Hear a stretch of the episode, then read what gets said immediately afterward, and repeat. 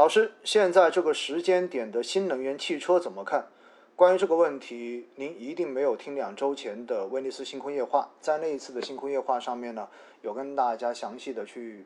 聊到关于新能源汽车整个行业的投资机会。那新能源汽车肯定是长期的看好，而且呢，在上周刚刚出台了新能源车的一个发展的规划，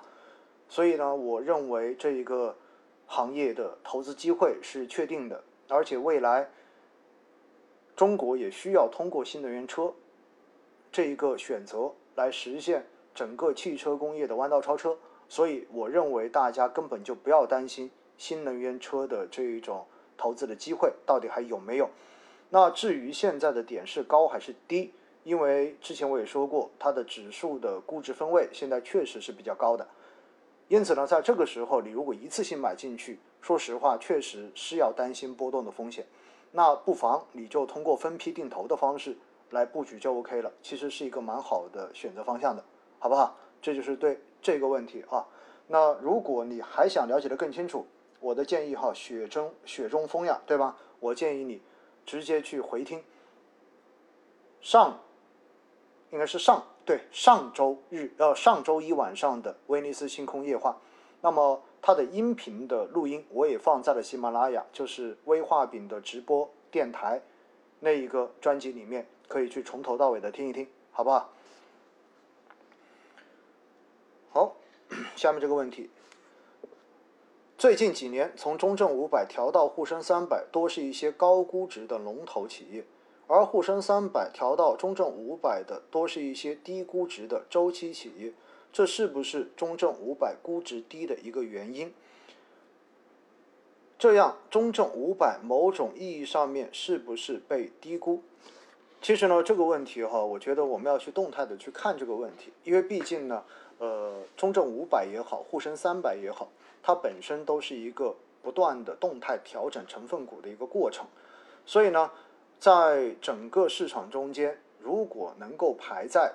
满足条件的样本股能够排在市值的前三百位的这些股票，都会进入沪深三百，而排在第三百零一到第八百位的股票都会进入中证五百指数。所以，中证五百指数跟沪深三百指数确实是有成分股的交换的，也就意味着市值如果越来越大，超过了，就是已经超出了中证五百的范围，它就会被调到沪深三百里面去。而回过头来，沪深三百里面那一些相对而言，呃，可能市值变小的公司就会被调到中证五百。那同样，如果再小，小到足够小的时候，又会被调出中证五百，直接就回到下面到中证一千去了。那么这个过程中间呢，就不断的有人在问我说，是不是好企业慢慢的就全部都进中证，就都进沪深三百了？我觉得大家要去客观的去认识一个事情。那就是整个市场中间，其实这种大市值的公司肯定是会变得越来越多的，因为这代表着整个市场在成长。但是的话呢，在成长的过程中间，并不是说只有单个的在成长，它其实是整体都在成长。当然，中间会有传统行业，慢慢的过了很长的时间之后，它有可能会被新兴的这些产业所超过，这是很正常的事情。但是，你们要相信，这个超越不是说短短的一年时间或者半年时间就可以超越的。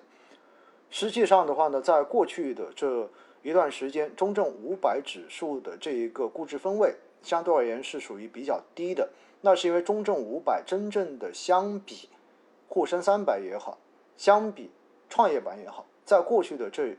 几个月时间，它确实表现是相对比较弱势的。但是，是不是意味着它未来就只是属于这种被低估的大盘股？我告诉大家，这种被低估的价值股再怎么差，也不至于全部都会落到中证五百里面来。实际上，我们要去看哈，呃，如果大家没有听过，就是没有了解过中证五百指数的一个构成呢，我在每天五分钟定投聊通透的专辑中间是有详细的去介绍过中证五百这个指数的，也讲过。它中间的一些指数的构成，那现在整个中证五百的状况是个什么样的状况？跟大家稍微的讲一讲哈。那现在呢，中证五百指数它的整体的一个年化的波动率，其实仍然是处在沪深三百跟创业板之间，所以呢，它的近三年的一个波动率是百分之二十四点三七，近五年也是百分之二十四，近十年是百分之二十六。而相比而言，我们说沪深三百指数呢，它的一个近三年是百分之二十一的一个波动，然后近五年是百分之二十，近十年是百分之二十三，所以都会比中证五百要低一些。而作为创业板指数，它的一个年化波动率近三年跟近五年基本上是百分之二十七、百分之二十八左右，而近十年呢，差不多也是百分之二十八、二十九左右。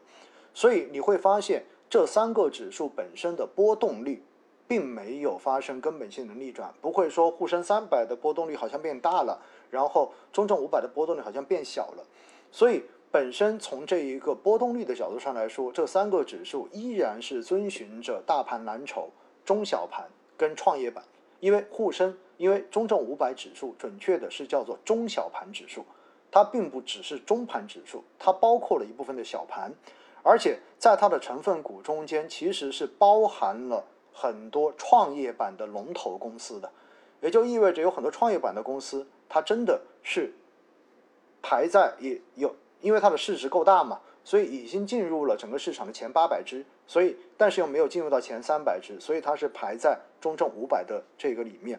然后我们之前说中证五百之所以会有投资比较好的机会。是因为说到它整个的一个行业分布是非常具有未来的，这代表着未来新经济的发展方向的。那现在很简单，我们可以看到哈，就是截止到现在，然后在它的整个成分行业中间，我要告诉大家的就是什么呢？中证五百中间的工业占比权重占比是百分之十八点九，信息技术的占比是百分之十七点六，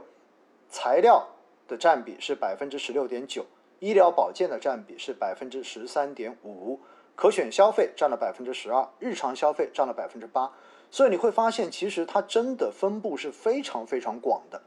而且的话呢，如果你真的要把它的行业，我们看一下，它占比最多的是什么？占比最多的是工业，成分股有一百零三只，然后排在第二大的呢是呃材料。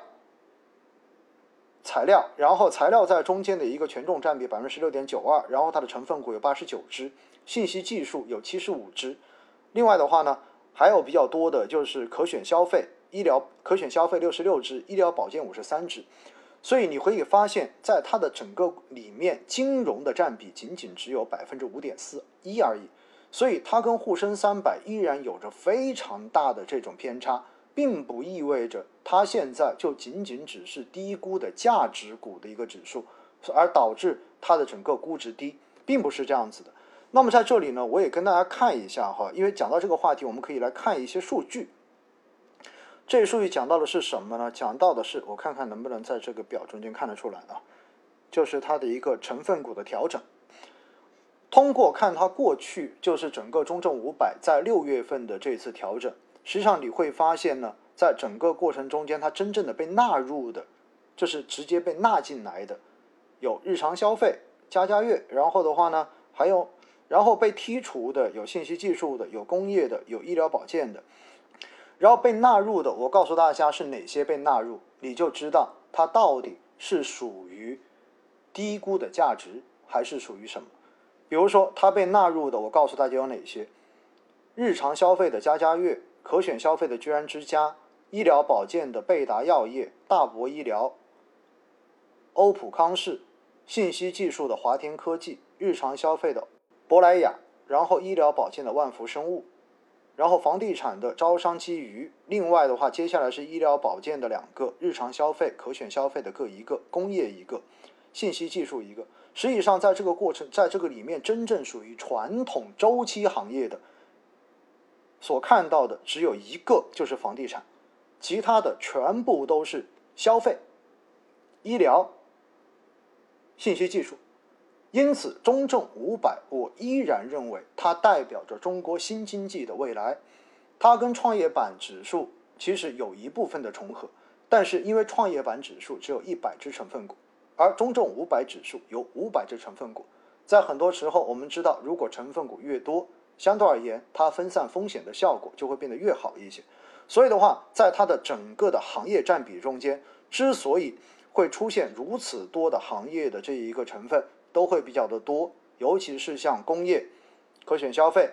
医疗保健、材料等等，这些都代表着未来我们经济的发展方向。所以我依然在按周定投我的中证五百指数。我并不认为指数的这种每半年的调整，可以在很短短几年之内就改变了整个中证五百指数的投资属性跟它本身的指数风格。